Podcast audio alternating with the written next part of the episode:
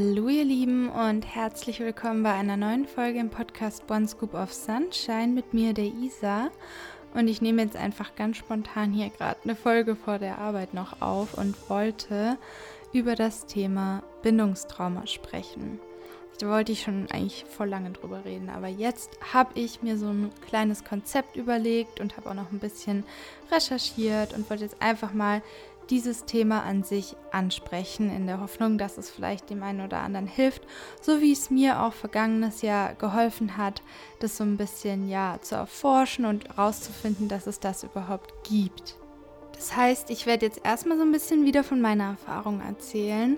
Dann gehe ich darauf ein, was das Ganze überhaupt ist, erkläre so ein bisschen, was so die Faktoren sein können, die da reinspielen, dass man ein Bindungstrauma entwickelt und was auch die Folgen sein können. Also wie ihr das vielleicht auch so ein bisschen erkennt, ob ihr das habt. Ihr könnt natürlich immer mit eurem Therapeut oder eurer Therapeutin darüber sprechen und müsst es jetzt nicht für euch selbst irgendwie diagnostizieren und dann schauen, wie ihr das löst. Also sucht euch natürlich die Hilfe dann, wenn ihr euch darin irgendwie erkennen könnt. Und am Ende erzähle ich noch so von meinen Erfahrungen, was mir momentan dabei hilft. Da habe ich auch viel durch meine Gruppentherapie zum Beispiel gelernt, um damit umzugehen und ja, das Ganze so ein bisschen von einer anderen Perspektive zu sehen.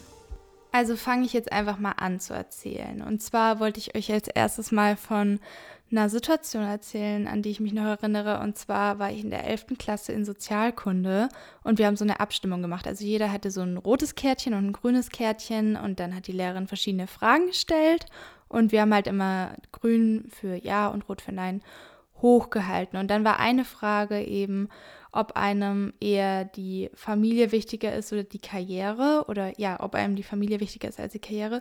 Und ich habe als Einzige halt für die Karriere gestimmt und war da halt in dem Moment so drauf, da war ich so 17, dass ich irgendwie mein Leben lang das Gefühl hatte, ich muss sowieso die Karriere jetzt erstmal vorne anstellen und eh härter kämpfen als alle anderen, die halt vielleicht ähm, mehr haben oder andere Lebensumstände haben und so weiter. Und hatte da halt diesen wunden Punkt in mir und diese Lücke in mir und habe mich da aber lange nicht getraut, darüber zu sprechen, weil ich eben nicht undankbar erscheinen wollte für das, was ich eben habe. Und dieser Schmerz oder diese Lücke ist aber nie wirklich weggegangen. Und ich habe sie halt bisher immer nur versucht zu unterdrücken, schön zu reden und bin dabei eigentlich ständig auch über eigene Grenzen gegangen. Also es war halt einfach so mein Überlebenskonstrukt, über meine Grenzen zu gehen, um meine Existenz zu sichern. Und damals war es auch so, ich war zur Zeit der 11. Klasse im Internat eben und habe dann auch für mich selbst so gut es geht versucht zu sorgen, auch wenn ich dort jetzt Essen und so noch hatte, aber ich habe halt dann immer das Gefühl gehabt, ich bin jetzt ausgezogen, ich muss jetzt schauen, wie ich irgendwie klarkomme. Also ich bin mit 16 dann ausgezogen und habe halt in Ferien nur bei meiner Oma übernachtet. Aber ansonsten war ich halt ab da nicht mehr zu Hause und das hat mich halt vom Kopf her in so einen ganz weirden Modus ja versetzt. Und zwar, dass ich halt so eine Existenzangst irgendwie hatte und ständig dann überreizt war und in diesem Fight, Flight, Freeze-Modus war. Ich hatte ja auch den ganzen Sommer vorm Internat gekellnert und hatte so das Gefühl, ich muss jetzt schauen, dass ich da das Geld verdiene, dass ich irgendwie noch was auf der Seite habe. Und das war einfach so, ganz komisch. Ich habe mich ja durch die Essstörung auch komplett isoliert und war ja auch noch im Untergewicht. Das, das versetzt den Körper ja auch nochmal in Panikzustand und so hat halt alles so miteinander, so, ja, alles hat so reingespielt. Und natürlich hätte ich dann zu meiner Oma können immer oder hätte meine Freunde und Freundinnen noch gehabt, obwohl ich mich sehr viel isoliert hatte und sie nicht wirklich getroffen habe. Aber in meinem Kopf war das alles irgendwie nicht vorhanden und da war so diese Existenzangst ganz, ganz, ganz präsent. Und ich hatte dann einen großen Glaubenssatz, und zwar, ja, dass ich diese optimale Rolle in der Gesellschaft nicht erfüllen kann.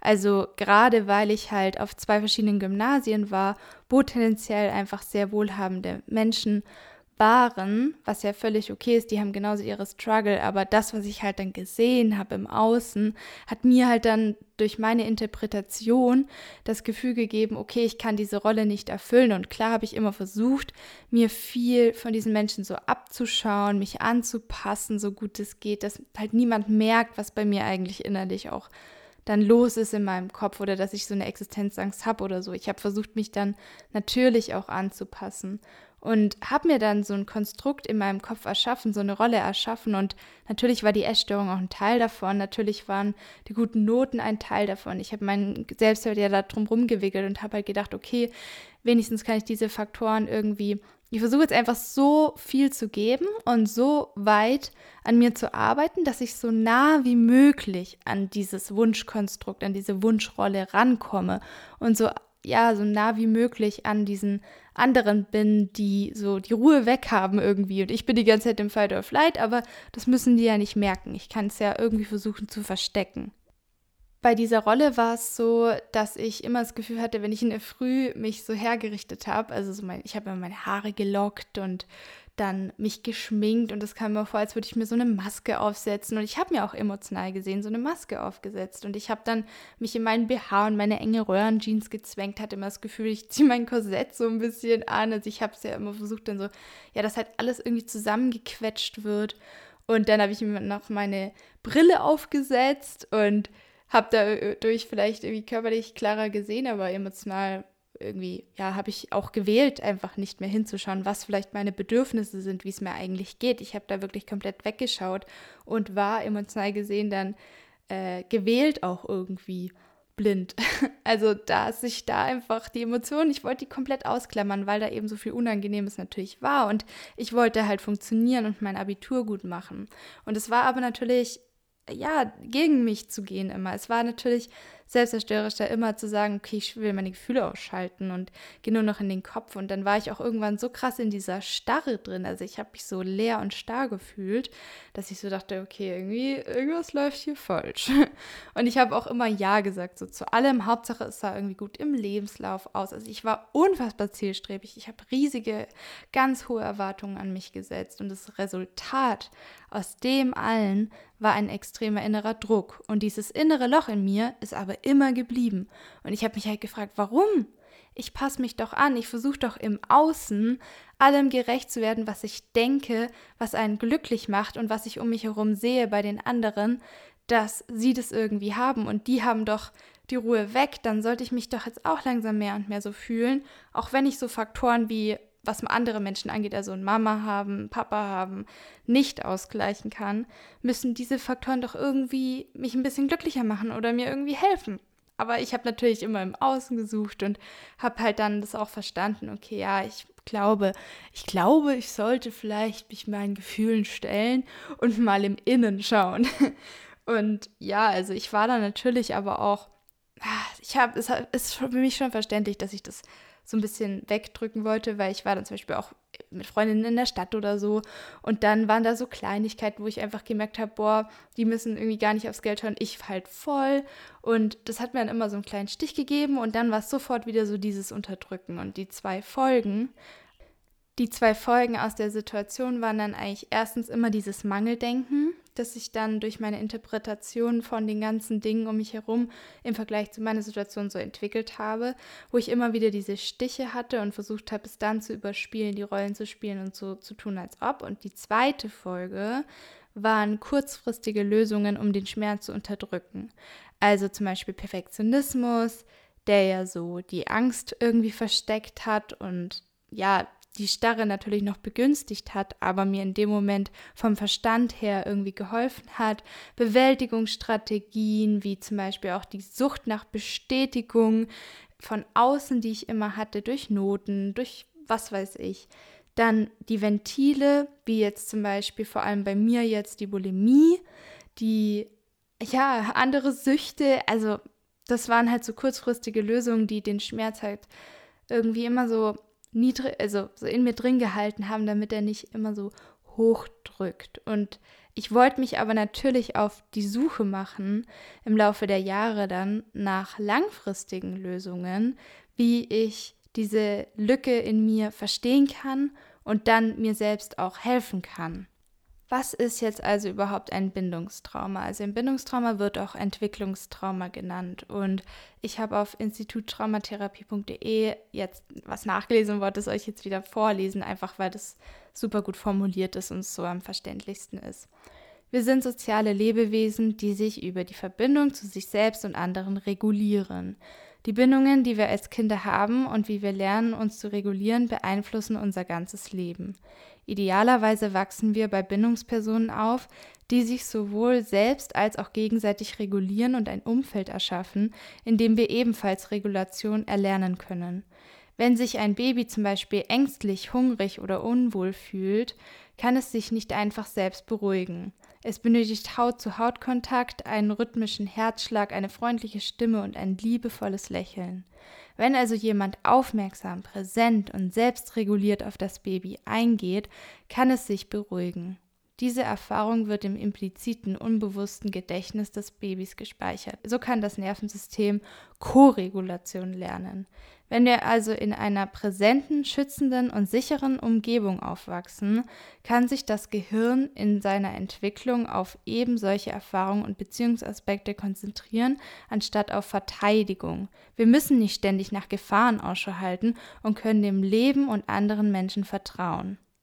Also das heißt also, wenn uns die Bezugspersonen nicht gut behandeln oder selbst traumatisiert sind und sich dann selbst emotional gesehen bei Stress oder Ängsten oder wie auch immer nicht gut regulieren können, dann werden diese neuronalen Netzwerke im Gehirn für sichere Bindung nicht so gut ausgebaut und das Gehirn spezialisiert sich auf Gefahren, damit wir überleben.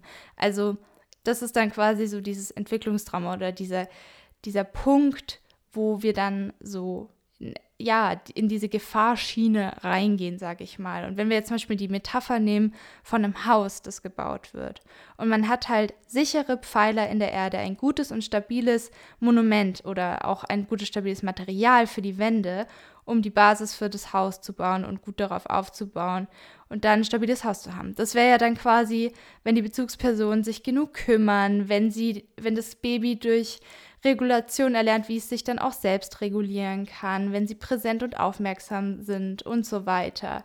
Also das ähm, Kind kann oder das Nervensystem des Kindes kann diese Koregulation lernen.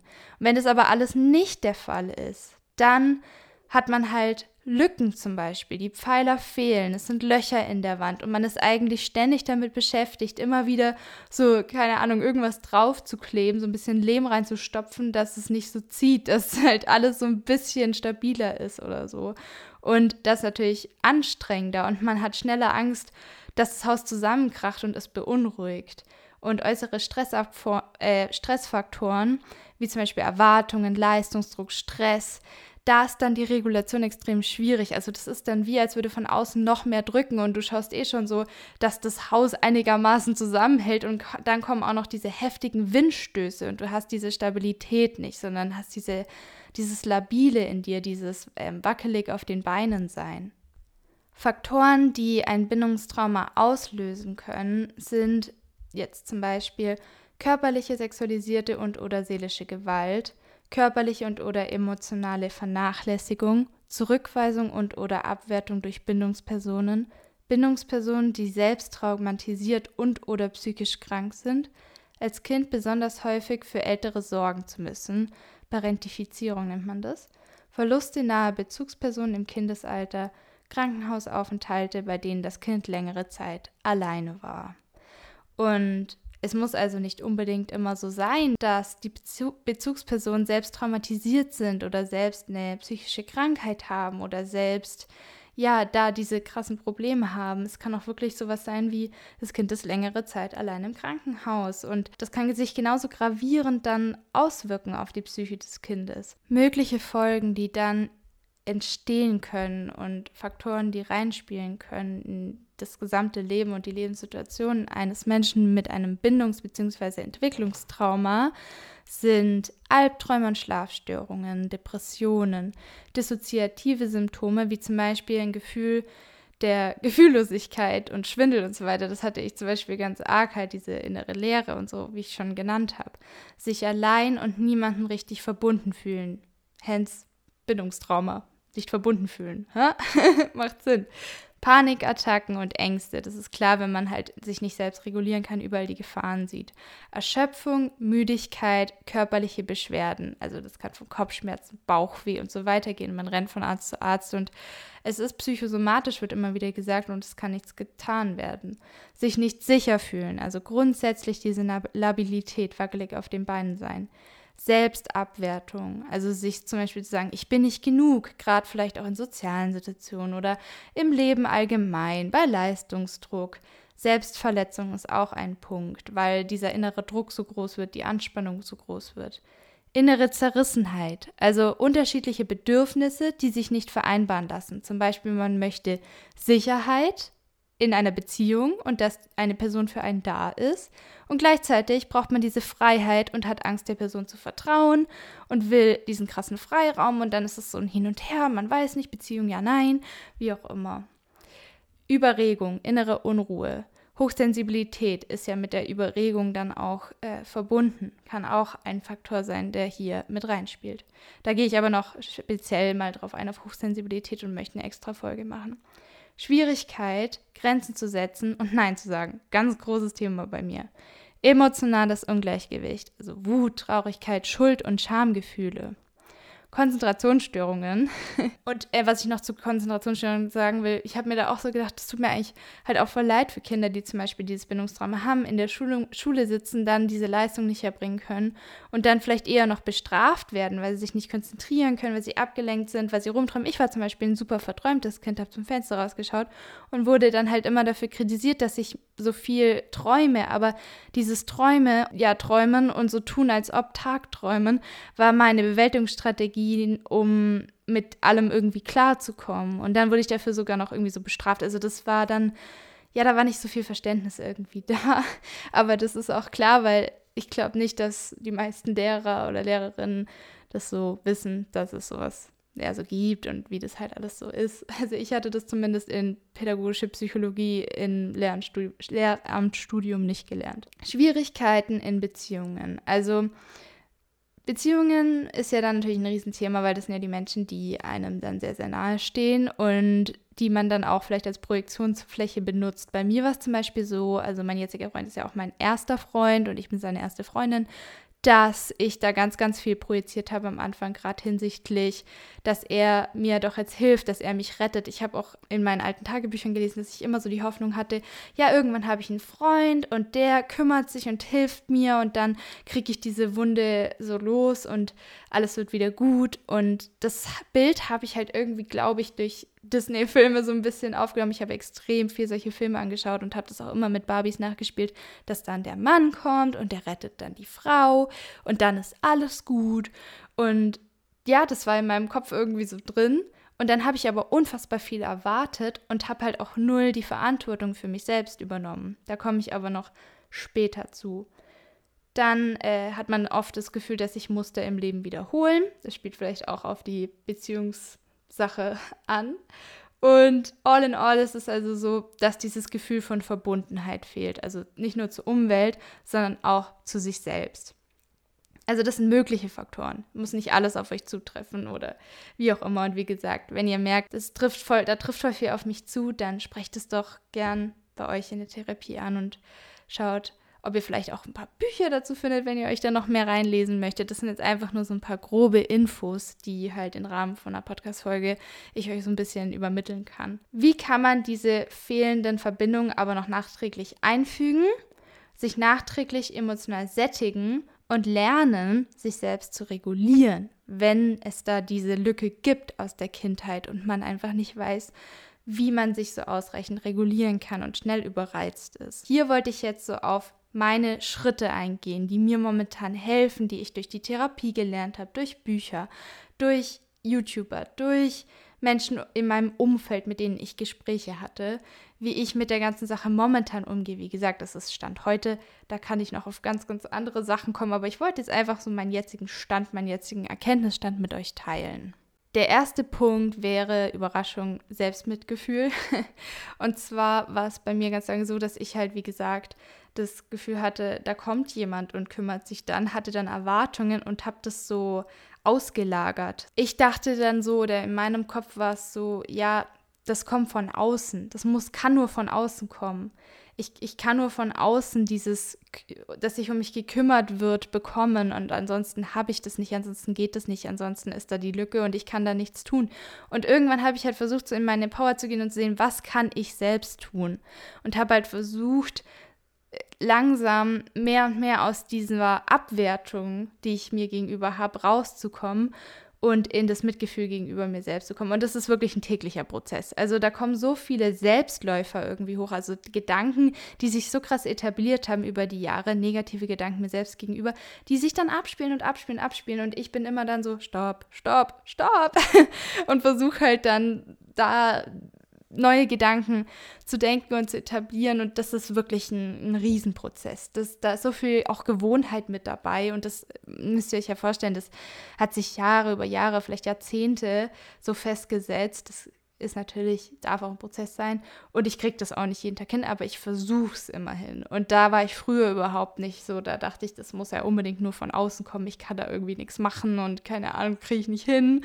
Ja, und der zweite Punkt wäre die Selbstreflexion, vor allem in Beziehungen. Also, dass ich wirklich gesagt habe, Kommunikation über alles, auch wenn es mühsam ist, dass ich versuche, es meinem Freund auch zu erklären und dann nicht alles auf ihn projiziere, ihn beschuldige, du setze, sondern eher so, ich setze, ich fühle mich so und so, weil und ich kann es nicht richtig erklären und ich glaube aber, dass es daran liegt und das hat eigentlich nichts mit dir zu tun, aber ich glaube, ich projiziere das jetzt auf dich. Also dieses reflektierte, viele würden sagen, das ist zu viel, aber für mich ist es nicht zu viel, weil ich habe ehrlich gesagt keine Lust, mein ganzes Zeug auf ihn zu projizieren. Das hat er nicht verdient und möchte ja aber auch nutzen, also diese Beziehung nutzen, um nochmal mehr auf meine inneren Punkte aufmerksam zu werden und also nicht ausnutzen, aber halt, wenn dann sowas hochkommt, das zu nutzen und reflektieren. Deswegen wollte ich halt eben sagen, Reflexion hilft mir da und offene Kommunikation, um dann solche Muster auch, die sich wiederholen und wiederholen und wiederholen, zu durchbrechen und dann vor allem auch aus dem Selbstmitleid rauszukommen, diesem, das Leben passiert mir und ich kann da nichts dran ändern. Also so wie ich halt, also manchmal schwanke ich da immer noch rein. Wie gesagt, no judgment, ich verstehe das voll. Mehr halt in dieses schöpferische, okay, ich kann was dran ändern, ich kann was beeinflussen zu kommen und dann auch die Verantwortung zu übernehmen für meine eigenen Wunden, für mein eigenes Leben, für meine Psyche um mich halt auch um mich zu kümmern. Und ich verstehe absolut, dass das schwerfallen kann, gerade wenn man da zum Beispiel vernachlässigt wurde in der Kindheit und dann da diese Lücke hat. Und dann heißt es auf einmal, nachdem du das nicht hattest in der Kindheit, so, wenn du erwachsen bist, so, und jetzt kümmere dich mal um dich selbst. Das ist natürlich ein Schlag ins Gesicht. Also für mich war das so. Für mich hat sich das so angefühlt. Und oft hat man auch keine Kraft mehr, dann mehr und mehr zu geben und zu kämpfen und die Verantwortung für sich selbst dann auch noch zu übernehmen. Und dann vielleicht bekommt man dann noch Kinder und dann soll man das alles irgendwie stemmen. Ich verstehe das. Und da wollte ich halt noch sagen, Selbsthilfe bzw. Hilfe zur Selbsthilfe anzunehmen. Ganz lange dachte ich, fix, ich muss mich alleine durch mein Leben schlagen, ich muss das alleine schaffen und niemand kann mir helfen, weil was sollen mir die Leute schon sagen? Was ich nicht irgendwie eh schon weiß oder was soll mir das denn helfen? Diese, das sind doch nur Worte. Wie soll ich denn? Niemand würde sich ja eh kümmern. Was soll mir dann diese Worte helfen? Aber alleine dieses Reden, diese Tipps überhaupt zu bekommen, auch wenn ich oft noch das Gefühl habe, ja, die sind doch in einem ganz anderen Lebensumstand, die sind doch ganz anders aufgewachsen, die können es doch gar nicht nachvollziehen. Selbst wenn, das ist egal. Das Hauptsache, jemand hört mir auch überhaupt zu oder man kann so kommunizieren und man ist wirklich, man kann überrascht sein. Also das merke ich jetzt auch durch die Gruppentherapie, wie viele aus genau denselben Situationen kommen oder aus noch schlimmeren Situationen oder ähnlichen Situationen, ist ja egal, man muss es ja nicht irgendwie ähm, sagen, das ist so viel schlimmer, das ist so viel weniger schlimm. Egal, aber da sind dann dieselben Gefühle da, ähnliche Muster im Leben und das ist echt faszinierend. Also aus jeder Altersklasse und das würde man gar nicht denken. Und dann fühlt man sich schon verstanden und kann dann auch sehen, okay, wie hat sie das dann in ihrem Leben gemacht mit jetzt 50, 60, was ist bei ihr dann so passiert und wie ist sie damit umgegangen und wie kann ich zum Beispiel jetzt halt auch schauen, diese Fehler so ein bisschen auch zu vermeiden oder es anders zu machen oder so. Also ich lerne da unglaublich viel von. Deswegen hat mir das extrem viel geholfen, Hilfe anzunehmen und überhaupt die Hand auszustrecken und zu sagen, hey, ich würde gerne in eine, in eine Gruppentherapie und von anderen halt auch lernen und sehen, was die da so hinsichtlich Bindungstrauma, Trauma generell eigentlich durchgemacht haben, wie sie, die, wie sie damit umgehen, auch mit diesen ganzen Ängsten und Depressionen, die daraus, daraus resultieren können. Und auch wenn es halt am Anfang schwerfällt, überhaupt dann auch das Vertrauen zu finden, ich wollte es halt erstmal einfach auch versuchen und da ist dann der vierte Punkt die Selbstannahme auch, also sich selbst zu vergeben. Das ist ein Riesenpunkt. Also das ist mir auch schwer gefallen oder auch anderen zu vergeben. Das hat auch länger gedauert oder ist immer noch im Gange. Da diese Sinnhaftigkeit auch zu sehen, warum Loslassen für mich einen Sinn macht, dass ich das auch nicht unbedingt für andere mache, sondern wirklich für mich und es mir selbst wert zu sein hat länger gedauert, aber mittlerweile ist es tatsächlich so. Und ich verstehe dann auch, dass halt viele Glaubenssätze, die ich so dann mir auferlegt habe, natürlich keinen Sinn machen, wie ich bin nicht genug. Natürlich bin ich immer genug. Und die Schlussfolgerungen, die ich damals dann gemacht habe oder gezogen habe, die verstehe ich schon, kann ich nachvollziehen. Aber sie machen jetzt für mich einfach keinen Sinn mehr und sie nützen mir auch nichts. Und da das zu hinterfragen und auch zu sehen, dass es sich das loszulassen lohnt, dass es keinen Sinn macht, das hilft mir halt voll. Und ich muss dann fast auch oft lachen, wenn ich dann so mir so denke, krass, da, da bin ich einfach drauf gekommen, aber das ist doch eigentlich so lächerlich. Natürlich bin ich gut genug.